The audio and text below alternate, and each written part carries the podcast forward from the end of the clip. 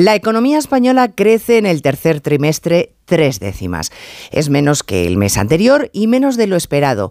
Claro, es difícil alegrarse de eso. Salvo la vicepresidenta económica, que donde los demás vemos un baño de realidad, ella, con su envidiable optimismo, defiende que no queremos ver lo bollantes que estamos. De hecho, ayer sostenía que los empresarios están felices porque nunca han ganado tanto dinero como con este gobierno, con este gobierno del Partido Socialista. Hoy ha rematado la vicepresidenta económica con que los beneficios mil millonarios de bancos y empresas demuestran que aún se les pueden subir más los impuestos a estas compañías. Y tiene razón, es que dinero no les falta a estas empresas.